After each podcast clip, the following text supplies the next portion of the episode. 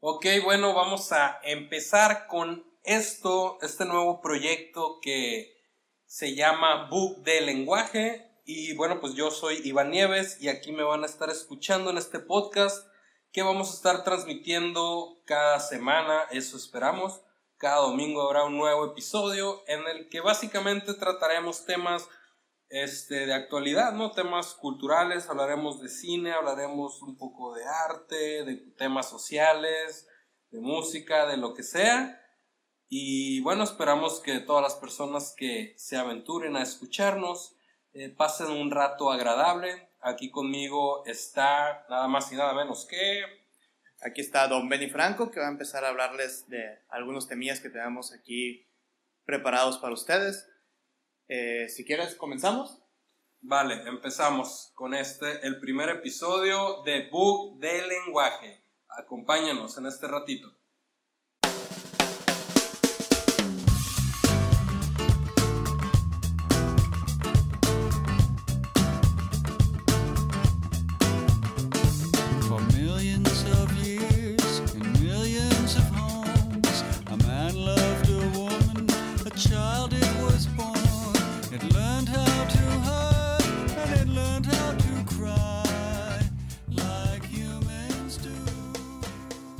Temas que vamos a estar tratando aquí en la mayoría de los episodios, creo, va a ser el cine, ¿no? Hablaremos de recomendaciones que tenemos para ustedes, opiniones, críticas y bueno, una miscelánea aquí de todo lo que vaya saliendo en, en este séptimo arte, de lo que nos gusta, de lo que está en boca de todos. Y esta semana yo estaba esperando el estreno de la nueva película de Michel Franco que se llama Las hijas de abril. Eh, bueno, esta tuvo una muy buena recepción en el pasado Festival de Cannes, allá en la ciudad francesa. Y bueno, Michel fue galardonado con un premio especial del jurado, ¿no? Llamado Una mirada distinta, algo por el estilo. Y desgraciadamente no he tenido la oportunidad de verla, pero aquí Benny ya, ya, la, ya la fue a ver. Y bueno, vamos a escuchar a ver qué nos tiene que decir al respecto. Y fíjate que la, la fui a ver por recomendación tuya cuando me comentabas que había ganado este premio de Cannes. Este, pues hay que mencionar al público que este es, es una película de cine de arte, no estaremos tratando muchas películas de, de, este género, pero más que nada, pues no, no, era la única en ese momento, ¿no? También traía otras entre, en mi lista, como Voraz, una película francesa que me llamaba mucho la atención y que tristemente no, no alcancé a ir a ver. Pero retomando el tema, ¿no? Fui a ver Las hijas de Abril por recomendación tuya y no había leído absolutamente nada de la película, ni la puntuación que tenía, ni las reseñas que habían dado, ni siquiera había visto la parte esta de los premios de Cannes. Simplemente me lancé a ver la película de la manera más objetiva posible. Sí, sí. Y me llevé cierta impresión uh, un poco contrastante con las reseñas y las puntuaciones que, que después alcancé a leer, ¿no? Como te comentaba.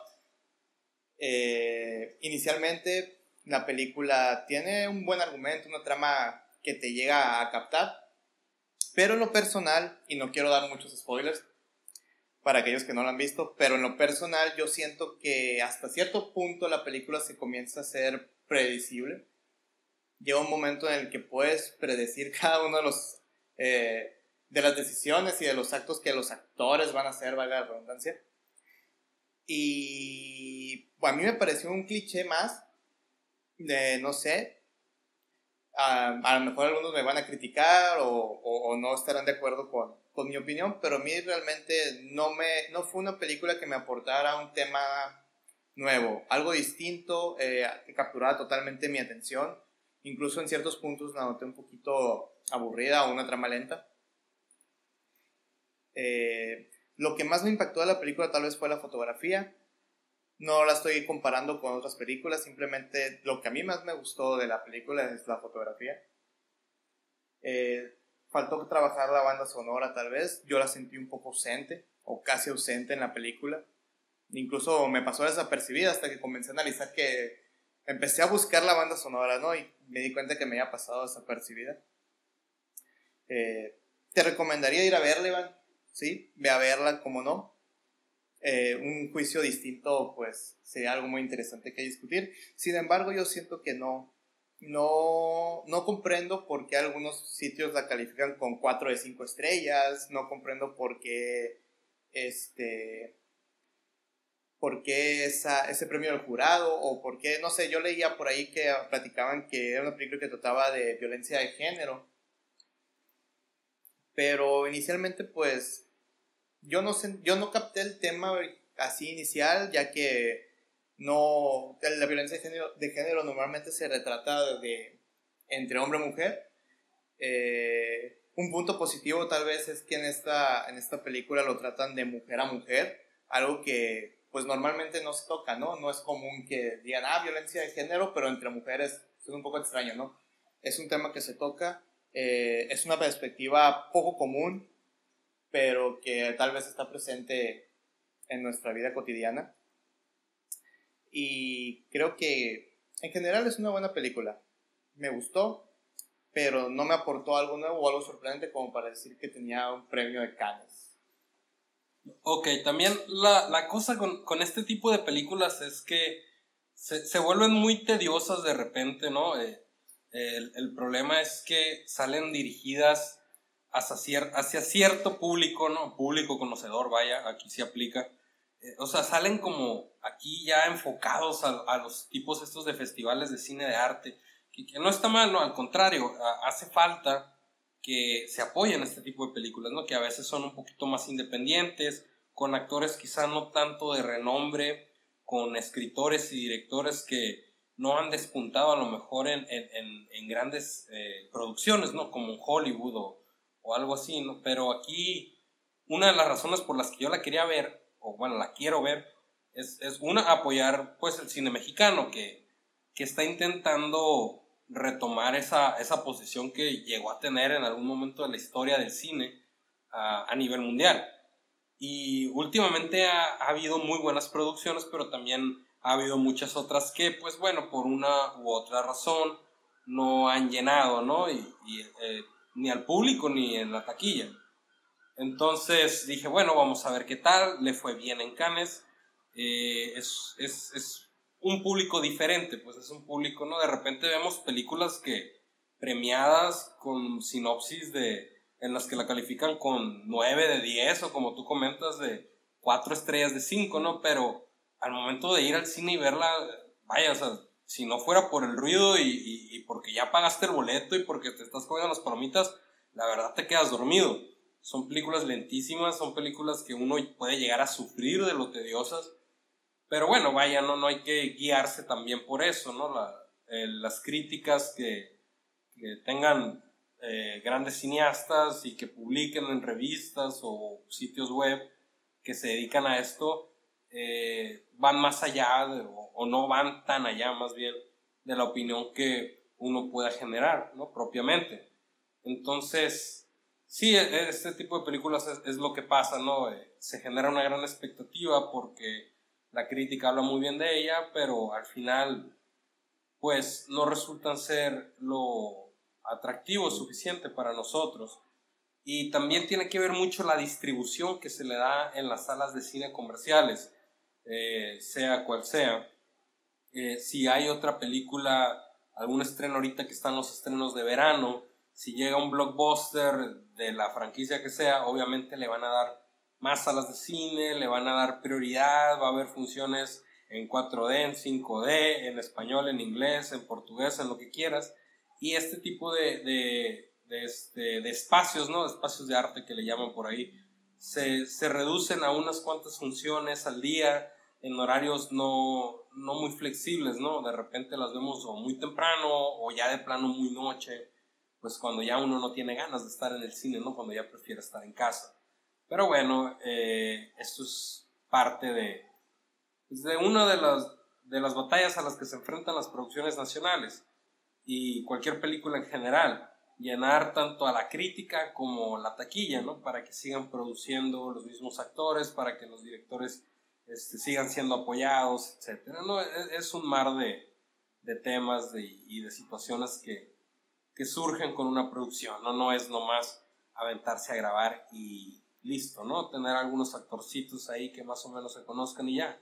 Claro que no, es bastante trabajo y muchas veces va, bueno, se sale de las manos, ¿no? de todo el cast y el crew que trabajaron en la película. Ya si, si no si no llega a recaudar lo suficiente en taquilla, pues eso ya no es ciertamente problema de ellos, sino de las personas que prefieren ver otra película. Pero bueno, por eso digo que hay que apoyar las producciones mexicanas. Yo creo que eh, uno es libre de forjarse su propio criterio y de compartir sus opiniones, claro. Últimamente muy de moda en las redes sociales, comentar tal película, comentar esto, etcétera y sí, esperamos tener la oportunidad de ir a verla antes de que salga de taquilla. Y bueno, a los que nos están escuchando, eh, les recomendamos, aunque yo no la he visto, pero ven y sí, les recomendamos que, que se atrevan ¿no? a ver lo que se produce por actores y productores y directores y escritores mexicanos. No solo porque sean mexicanos, ¿no? sino hay que apoyar al cine de arte, ¿no? Hay muy buenas películas.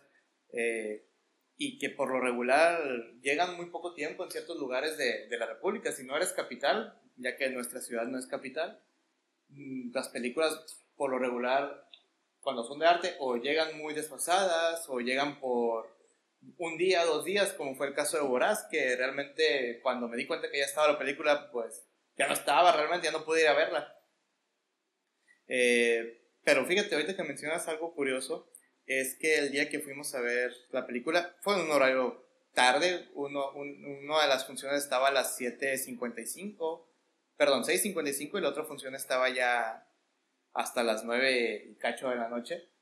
Y en la función esa de las, de las 6.55 solo había alrededor de unas 10 gentes, entre ellas los más jóvenes éramos nosotros, ¿no? Con 24 años de edad, los demás eran puros señores, ¿no? Curioso panorama, ¿no? Eh, teníamos el resto del público eran señores, o sea, nadie de nuestra, de nuestra generación por lo menos se encontraba viendo la película, algo que me llamó la atención al, cuando se encendió las, las luces y que salimos. Entonces, hay, hay, mucho que ver, ¿no? Vayan a verla, se les recomiendo, aunque hayan tenido, aunque mi crítica pueda sonar extraña, es mi crítica, es mi, es mi juicio, este, pero vayan a verla, juzguenla ustedes mismos. Sí se les recomiendo por el, eh, por el hecho de tratar un tema un poco grueso, un poco crudo a veces, ¿no? Y otro, otro dato curioso de la película es que el título es Las hijas de Abril, aunque yo sentí que la trama se centraba más en Abril. Pero bueno, ya tendrán que verla para descubrir por qué. Y de paso apoyamos un poquito al cine de arte aquí. Continuamos.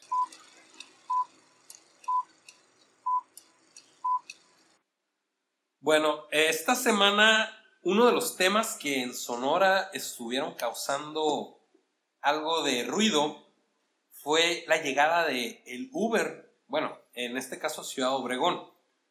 Yo ya había visto por ahí en las redes sociales que estaban anunciando que próximamente en Obregón y bueno, se, todo el mundo se alborotó, nadie se lo podía creer, ¿no? E, exacto, o sea, todos estaban, wow, Uber en Obregón, por fin. Y bueno, en vísperas de, que recientemente cumplió un año en Hermosillo, que es en donde empezó aquí en Sonora, en la capital. Y no faltaron pues las personas que no estaban conformes con esto, ¿no? En este caso me refiero a los taxistas que hicieron ahí sus movimientos, ¿no? Eh, mostrando la inconformidad que tienen eh, por el servicio. Entonces ahí se eh, veían algunos debates, ¿no? En, en, en, Facebook y en Twitter, en algunos casos, en los que las personas comentan eh, que están felices porque por fin el servicio va a llegar, que algunos tienen la necesidad. Sí, es, verdad, no todos tienen la facilidad de usar un carro y muchas veces las tarifas de los taxistas sí son un poquito excedentes, ¿no? Y, y tomando en cuenta que vivimos en una ciudad chica en la que los bueno, el punto del que tú te vayas a mover es probable que esté en una distancia relativamente corta hacia donde quieras dirigirte, etcétera, ¿no? Pero no lo suficientemente corta como para irte caminando. Y, y, y está el factor del clima, ¿no? Que aquí los veranos y la mayoría del año es un calor insoportable, es un calor de arriba de los 40 grados y creo que a nadie le cae para nada bien estar caminando a las 3 de la tarde con 40 grados, ¿no?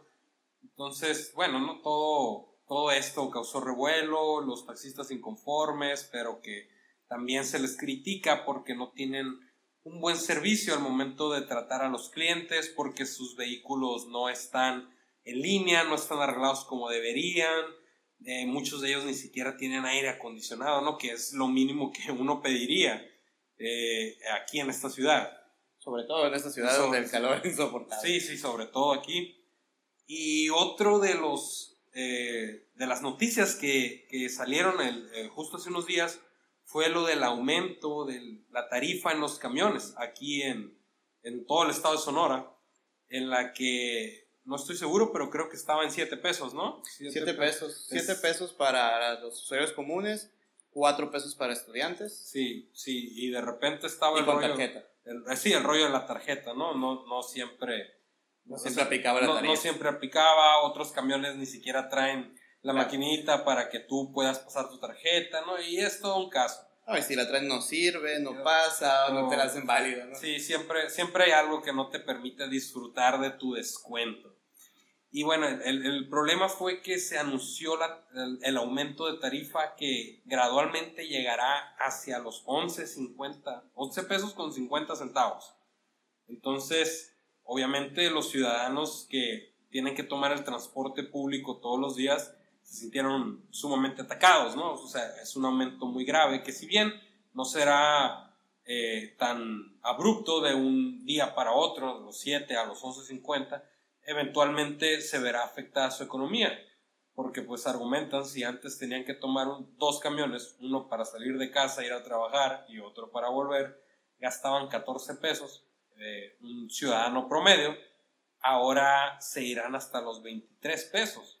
Oh, y ese es en un caso, en el caso más optimista, ¿no? Porque hay quienes se mueven, toman un camión suburbano, digamos un cocoreño comúnmente como se les conoce aquí, y ahí ya son 10 pesos, 12 pesos, más el camión que tengas que tomar a la ciudad, porque si bien eh, eh, el cocoreño pasa por Obregón, no pasa por todas las partes de la ciudad, ¿no? Entonces, eh, pues es este camión, más el camión urbano que tengas que tomar, y muchas veces, aunque viven dentro de, de la ciudad, no es un camión, ¿no? Son dos camiones de ida, dos camiones de regreso, si bien les va, ¿no? Porque como tú dices, a veces por los horarios, hay gente que sale, los que salen de las maquilas, que si bien a ellos, a muchos los llevan, eh, a muchos otros trabajadores no, entonces tienen que tomar taxis por las noches y pues ya conocemos los taxis de la ciudad, ¿no? Los seguros que son, ¿no? Entre unas comidas muy grandes. Sí, sí y, y está también el, el lado de, de las personas inconformes, porque según estaba viendo, o sea, bueno, más bien los choferes que no están de acuerdo con el aumento a 11.50. ¿Quieren más? Y, y comentaban, sí, que, que, en sus camiones todos este, descuidados, eh, como en forma de protesta, ponían letreros, algo así, de que pedían el aumento hasta los 13 pesos. Entonces, pues imagínense, ¿no? El, el, el, el golpe directo a la economía de las personas trabajadoras. Y a eso súmenle que los camiones, como ya comentaba, no están en las mejores condiciones para el trabajo, no tienen muchos aire acondicionado, que es una de las cosas que se prometen con este servicio. Eh, los asientos no están en las mejores condiciones, muchas veces a algunos les faltan asientos y muchas personas se tienen que ir paradas. Es todo un tema, ¿no? Todo un caso. Pero también hay que ver, yo creo, el otro lado de la moneda, ¿no? O sea, ver los factores que afectan a los trabajadores que operan estas estas unidades de transporte. Está, eh, yo no creo, por ejemplo, que un chofer esté muy a gusto manejando un camión sin aire acondicionado a las 2 de la tarde aquí, como ya les comentaba, con el calor de arriba de los 40 grados. Obviamente ellos también pues sufren, sufren esta parte, ¿no? Y, y muchas veces pues uno, uno pudiera hacer frío y pensar, pues bueno, es a lo que se dedican, es a lo que tienen que atenerse sus gajes de oficio pero pues también muchas veces ellos o las compañías no tienen el, el, el aporte necesario para tener sus camiones nuevos o para tenerlos eh, bueno, ¿no? Para tenerlos al tiro, pues para que puedan lograr sus actividades al día a día. No creo, como te digo, que ellos estén a gusto manejando en esas condiciones, pero muchas veces va más allá, más allá de ellos, de las capacidades que un simple chofer pueda, pueda solucionar. Sí, no, no es culpa, no hay que culpar a los choferes, ¿no? Este, hay de choferes de choferes, hay choferes muy educados, eh, tanto hombres como mujeres. Me ha tocado ver choferes de este, que son mujeres, ¿no? Y se han portado muy amables. Me han tocado aquellas que se han portado muy groseras. Eh, no, no es culpa de los choferes, ¿no? Es entendible. A nadie le gustaría estar en Obregón al 45 grados a mediodía en un camión repleto de gente donde ya no, se, ya no cabe gente, pero tienes que seguir subiendo gente porque el siguiente camión va a pasar a la media hora, ¿no?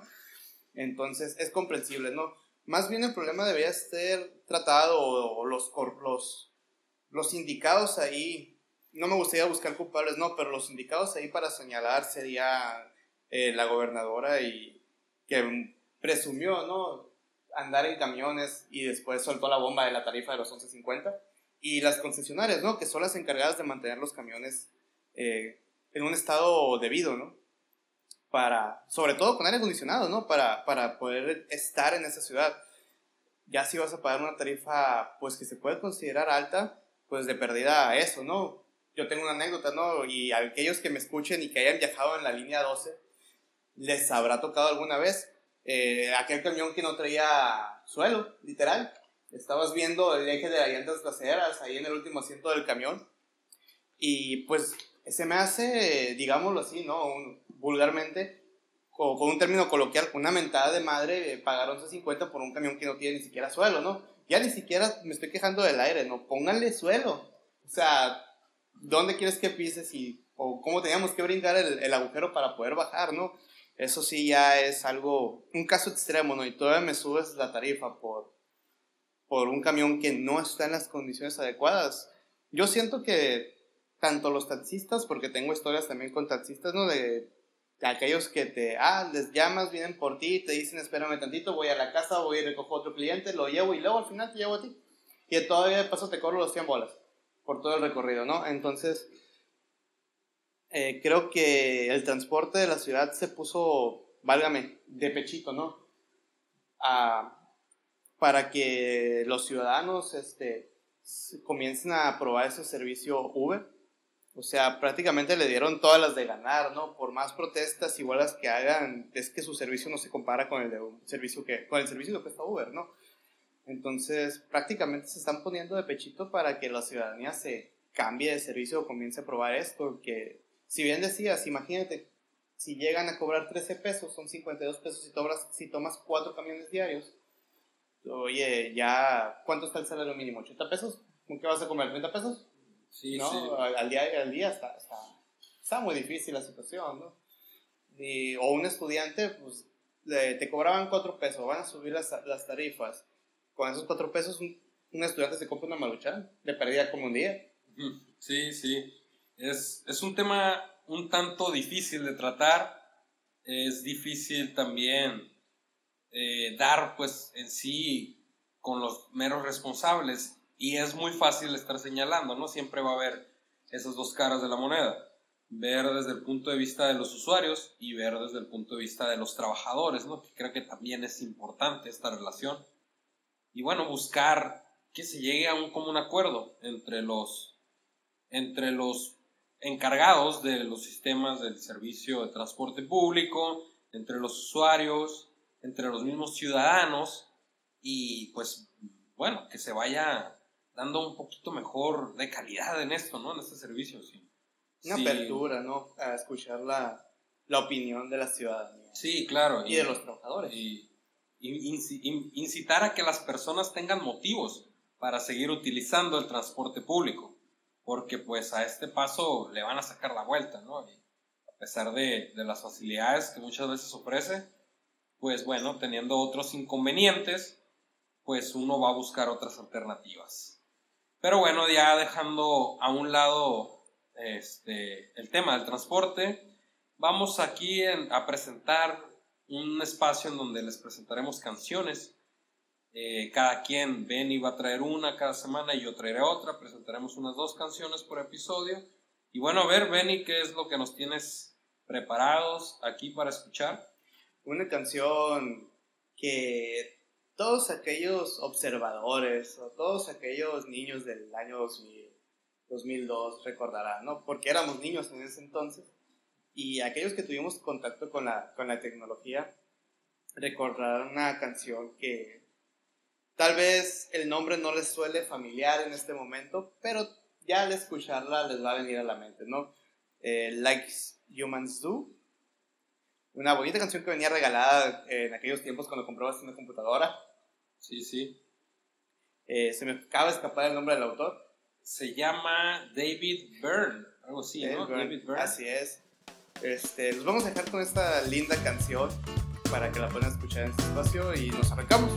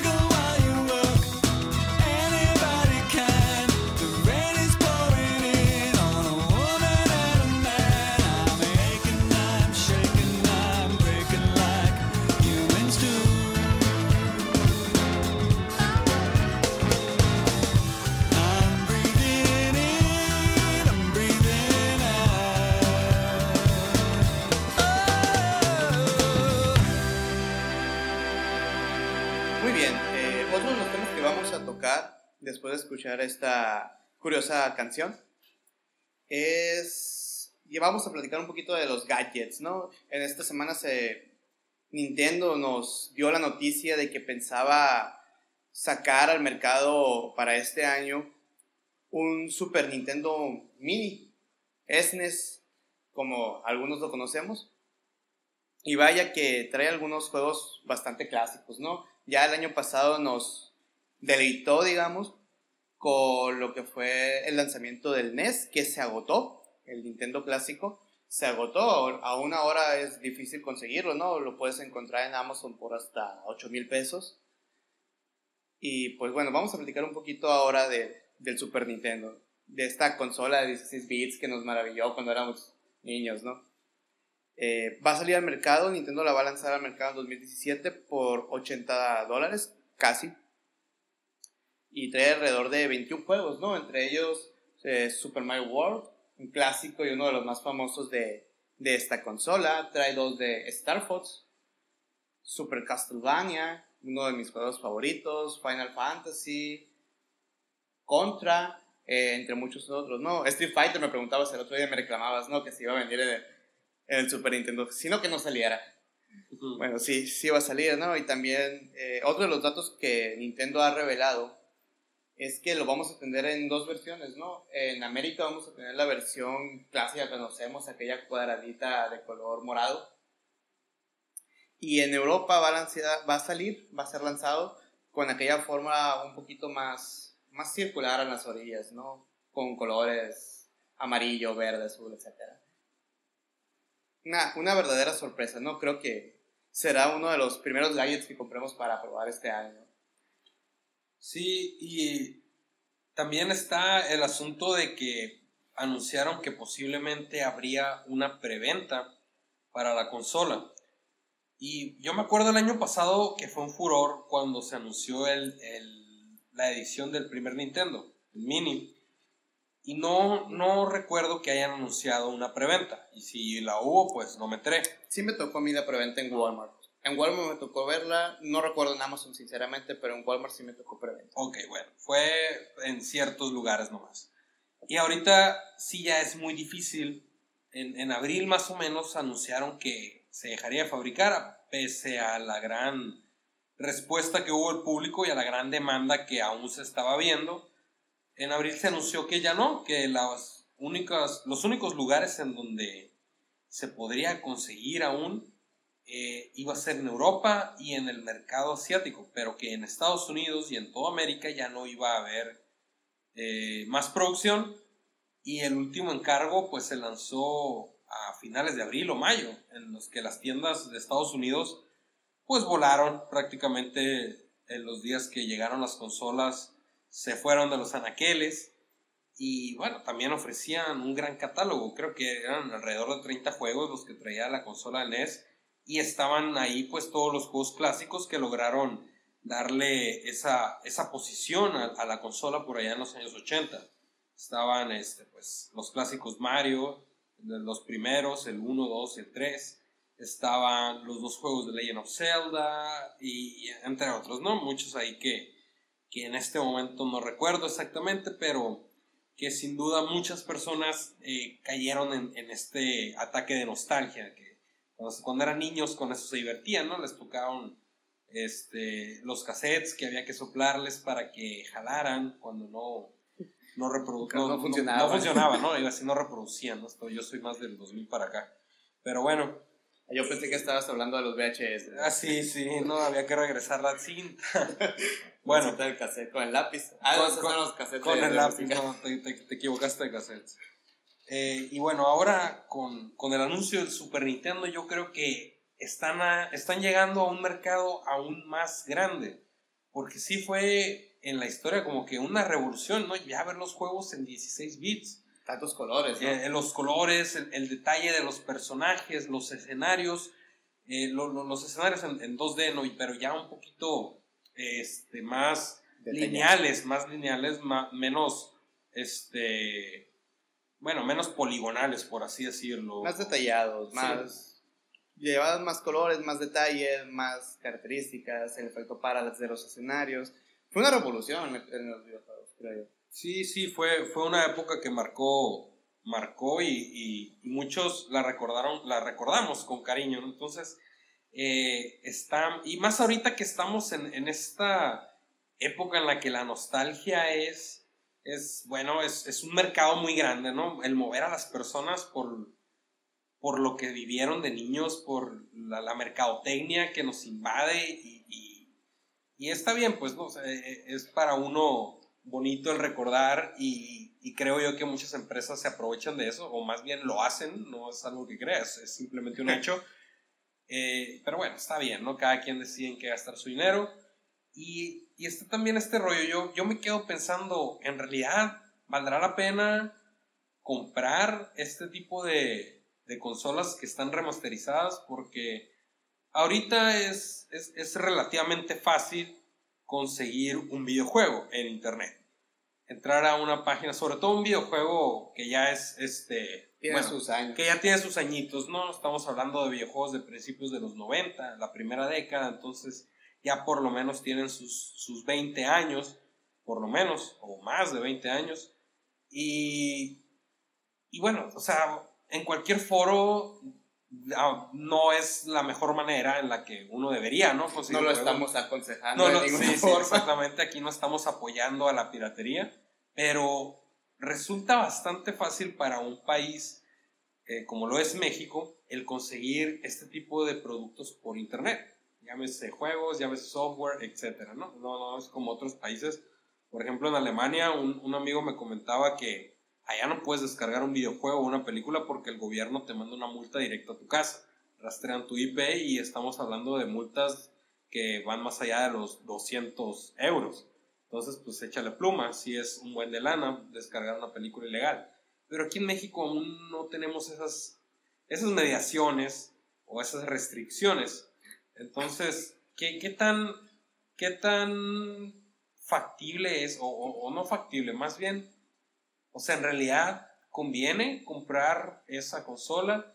Yo sé que lo, lo, lo padre es que ahora es, pues trae otro, el sistema es diferente, ¿no? Trae eh, adaptación para que tú puedas jugar en tus pantallas de, de, alta resolución, porque pues en aquel entonces jugamos con las pantallas que tenían cinescopio. y entonces, ahorita, pues bueno, la tecnología ha cambiado bastante y si tú conectas un Super Nintendo original a una televisión de 45 pulgadas, en 4K, pues bueno, no, no, no se va a ver muy bien que digamos, ¿no? Se va a ver bastante pixeleado, como decimos, se va a ver una definición muy, muy gacha. Entonces, sé que se ha mejorado eso, sé que el sistema te permite grabar ciertas partidas, aunque no estés en un lugar para grabar, por así decirlo, ah, etcétera.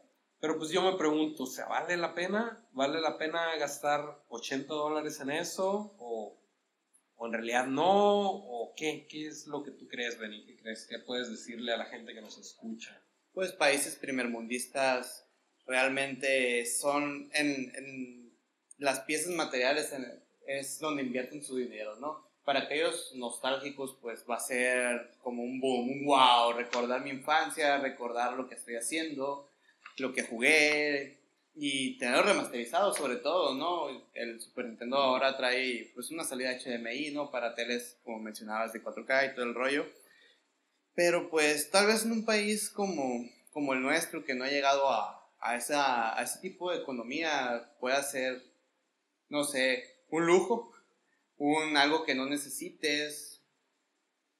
A lo mejor se ve como un extra, siendo que hay consolas como PlayStation 4, que un Xbox 360, etc. Un Xbox One, perdón. Ya me andaba cambiando ahí las generaciones. Pero, pues, ah, yo creo que habremos algunos que lo compraremos por mera nostalgia. Si bien yo no alcancé a comprar el Nintendo y en su momento no el Nintendo clásico, o estaba en la misma posición que tú, tal vez no consideré bueno comprarlo yo. No me sentí tan nostálgico con él. y a pesar que me tocó jugarlo, eh, ya cuando estaba bastante, con aquellas épocas no me tocó jugarlo porque papá lo tenía. Pero eh, cuando había anunciado el Super Nintendo, pues ya me movió la espinita, ¿no? Recordar aquellos días. Sin embargo, habrá, va a haber que evaluarlo, ¿no? Porque Nintendo anunció que, pues, como al Nintendo, este, al Nintendo clásico y al Super Nintendo no voy a poder meterle juegos, ¿no? Entonces, son los 21 juegos que va a traer y nada más. No puedo introducirle juegos nuevos también anunció que, algo muy curioso, ¿no? Retomando el tema de que las empresas utilizan esto como mercadotecnia y, pues en eso se basa, ¿no? Para provocar la, la, venta descomunal.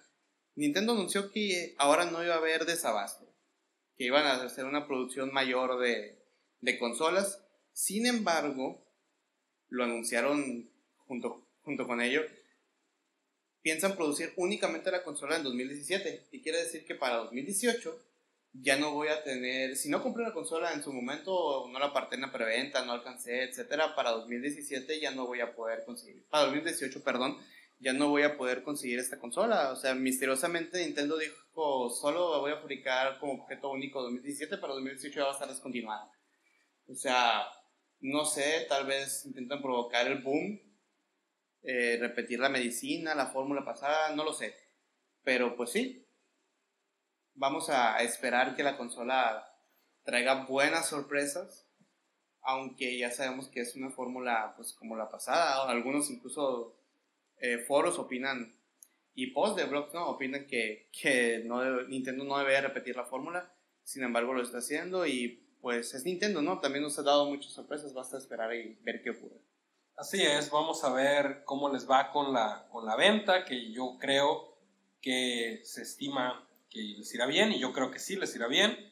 Y bueno, yo en lo personal lo compraría por Super Mario World, por Street Fighter, claro, y por Legend of Zelda, el A Link to the Past, que si bien es un juego que yo no jugué de niño, porque estaba muy niño cuando salió, es un juego que tuve la oportunidad de jugar hace algunos años y bueno, me gustó bastante, ¿no? A pesar de que, hablando de la franquicia, que es así la viví de niño, de cierta forma, mm, con el juego de Ocarina of Time que salió para la siguiente generación. Muy buen juego. Eh, si bien descubrí ya, ya de adulto a Link to the Past, eh, creo que es, es, un muy gran juego. Creo que considerando los juegos anteriores de la franquicia, eh, fue el que pautó un antes y un después. Porque incluso la música y muchos detalles se retomaron para, para los siguientes juegos en la consola de Nintendo 64. Pero bueno, eso ya es, es salirnos del tema, eso ya es gusto mío. Eh, ahí estará, la consola se venderá a partir del mes de septiembre, octubre, más o menos. Aproximadamente. Para la última parte del año. Y bueno, ahí estará, 80 dólares aproximadamente. Ustedes saben, si se aventuran a este viaje de nostalgia.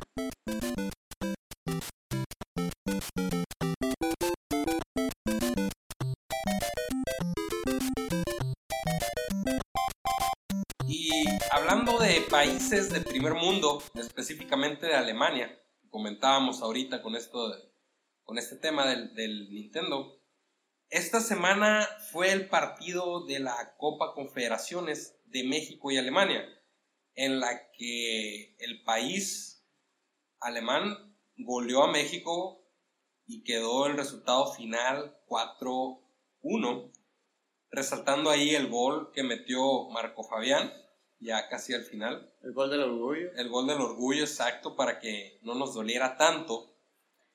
Y mm, alejándome un poquito del tema del deporte en sí, me llama la atención cómo cada vez que hay este, un partido, una liga o algún evento así mundial, fuera de, del, vaya, del mundial cada cuatro años, fuera el mundial de fútbol, la FIFA o como le quieran llamar, este, me llama la atención que siempre que la selección mexicana se enfrenta a un país con mucho mejor desarrollo, ya se da por hecho que vamos a perder. E, e, eso es un fenómeno que he venido este, checando ya desde hace algunos años. Y bueno, ya se da por hecho, pues es, lo que me llama la atención. Se da por hecho que vamos a perder ante un, ante un país que está más desarrollado no solo en, cuestión económica, sino en cuestión este, educativa, en cuestión cultural, o sea, eh, en este tipo de, de, situaciones. Vemos Alemania, un país de primer mundo, y ya instintivamente decimos, ok, ya, eh, es un hecho que México va a perder y, bueno, hay, hay, veces en las que, por ejemplo, México se ha enfrentado a otros países del primer mundo, Estados Unidos, por ejemplo, y México resulta ganador. Entonces yo digo, ok, ¿qué es? Me pregunto, ¿qué es lo que influye en eso, en ese pensamiento? ¿Por qué ya el, la tirada derrotista que llevamos al hecho de, de ver a nuestra selección enfrentarse a otro país mejor desarrollado? Entonces, no investigamos antes como para validar lo que estamos aclarando. Pensamos acaso en los sistemas de entrenamiento, la nutrición de los deportistas, el apoyo que tiene eh, cada institución de, deporte en, Estados Unidos, no, o bueno, no en Estados Unidos, sino en, cualquier otro país de primer mundo. O sea, en comparación a lo que se tiene aquí en México, porque hasta donde tengo entendido, a la selección se le invierte un buen de lana. Entonces, yo no creo que sean carentes de, de buenos entrenadores, no creo que, sean carentes de buenos nutriólogos que los mantengan con un buen régimen alimenticio, ni de tampoco que sean carentes de instalaciones. Yo creo que hay muy buenos lugares en donde pueden entrenar. Entonces, ¿por qué ya nos vamos a ese pensamiento? Pues, o, ¿Qué será lo que mueve en nosotros que ya nos, nos tiremos justos a perder? En, en, este caso puede ser muy burdo, no muy banal el ejemplo de fútbol, pero es un hecho. Es un hecho y, bueno, ¿qué, ¿qué, será eso? ¿Qué será lo que nos, nos lleva a ese pensamiento ya derrotista? Es un hecho cultural en México que tenemos muy marcado, ¿no? Eh, cuando, yo, por ejemplo, cuando observaba el partido me di cuenta que la selección se encontraba asustada, ¿no? Le falta, falta de confianza increíble eh, contra Alemania, ¿no? Era la semifinal, obviamente, ¿quién no estaría nervioso en una semifinal donde todo el mundo tiene los ojos encima, ¿no? Encima de ti. Pero es un tema, es un tema cultural. Es bien sabido que la selección mexicana gana bastante bien. Muchos jugadores extranjeros se han venido aquí a, a jugar. Y pues pongamos ejemplos, ¿no? Por, eh, eh, yo recuerdo cuando Giovanni Dos Santos jugaba en la sub-17, que ganaron esta copa, no recuerdo el nombre, y era un juego distinto, ¿no? Un juego de, vaya, jóvenes que tenían metas, que tenían sueños, que tenían ganas de, de sobresalir, de cumplir algo, pero ahora donde ya los jugadores ya están en digamos, donde quieren estar, ¿no? No sé, yo siempre he visto y observado en el comportamiento del mexicano que cuando, cuando consigue lo que estaba buscando, llega un momento en el que se queda con, como en una zona de confort, ¿no?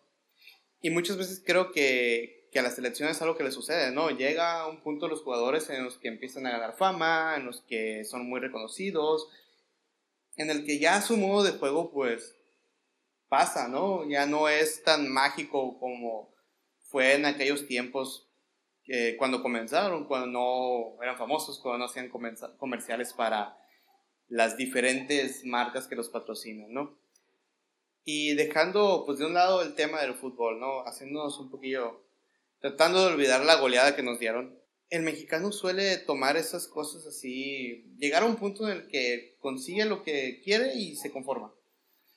Entonces el mexicano no es perseverante, y no nomás el mexicano, no, a lo mejor es algo que se observa en América Latina, algo común de, de esta región, ¿no? Del conformismo, de la impuntualidad, la falta de perseverancia, de, váyame, válgame, de, de disciplina, ¿no? Posiblemente sea un problema de disciplina, ¿no? En el que en los países primermundistas o en los países del otro lado, ¿no? Veía un ejemplo, una comparación con Japón, donde un aula de, los, de niños, pues, tú conoces una aula de niños, tuvimos niños, no, ah, el, avioncito por aquí, el papel por allá, y aunque el maestro esté ahí, está gritando porque pues un, un relajo en todo el salón de clases, ¿no? Y en Japón no es así, ¿no? Tienes que respetar al maestro, si el maestro está dentro del salón, es un silencio total, ¿no? Casi velorio. Y los niños atentos a aprender, sale el maestro y vuelves a ver niños comunes, pero mientras la autoridad esté dentro del salón, existe una disciplina, un comportamiento y que todo este rollo es meramente cultural, ¿no? La cultura ya es muy, muy rígida en cuanto a esos aspectos. Eh, aquí, pues si yo te digo, si tú me dices en cinco minutos algo, posiblemente te estás metiendo a bañar, ¿no? Allá no, allá en cinco minutos literalmente son cinco minutos. O si sé que voy a llegar tarde contigo, pues te voy a avisar dos días antes que voy a llegar tarde. Aquí no, aquí posiblemente te diga, ya mero llego y no llegue. Entonces es una cuestión mera, meramente cultural, creo yo. Sí, así es. Y me llama la atención que comentes el caso de Giovanni Dos Santos cuando ganó en la sub-17, por allá fue en el año 2005, me acuerdo que jugaron contra Brasil, fíjate, contra, Brasil, y, ganaron, y ganaron este, los mexicanos, y, bueno, es, es, una rivalidad ya, no, no, una rivalidad, sino también es otro de los casos en los que se da esto, ¿no? De, va a jugar México contra Brasil, o, obviamente va a ganar Brasil, ya nos estamos tirando, ¿no? Y buscamos los pretextos, que los brasileños entrenan fútbol en la playa, que la arena es más pesada, y bla, bla, bla, ¿no? O sea... Mil excusas, ¿no?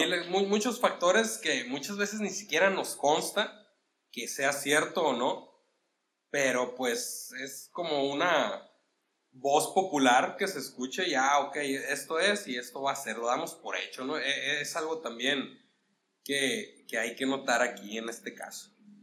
Pero bueno, ya, este, dejemos a un lado ya este tema y ya estamos a punto de terminar este que fue nuestro primer episodio aquí en, el podcast Book del Lenguaje. Y como Benny ya les compartió su canción, yo ahora les voy a compartir lo que les, lo que les traigo esta semana en, esta, en este primer episodio. Y me llama la atención lo que les voy a presentar porque es una canción interpretada por el actor Kevin Spacey que ahorita en estos momentos está muy de moda por la serie de Netflix House of Cards, ¿no? En donde interpreta al personaje principal, Frank Underwood. Y bueno, esta canción es de una película que él protagonizó y dirigió por allá en el 2004, que se llama Beyond the Sea, la cual es un cover, este, una interpretación del músico Bobby Darin y en la película Beyond the Sea, Kevin Spacey lo interpreta, ¿no? Y es, es una película biográfica. Entonces, aquí para cerrar nuestro episodio, les dejamos esta canción, Beyond the Sea. Muchas gracias por habernos escuchado. Nos vemos en la próxima. Se despide ustedes Iván Nieves y Benny Franco. Y los dejamos con esto. Somewhere beyond the sea, somewhere waiting for me. My lover stands on golden sands and watches the ships that goes sailing somewhere beyond the sea. She's there watching for me. If I could fly like birds on a high, then straight to her arms I'd go sailing.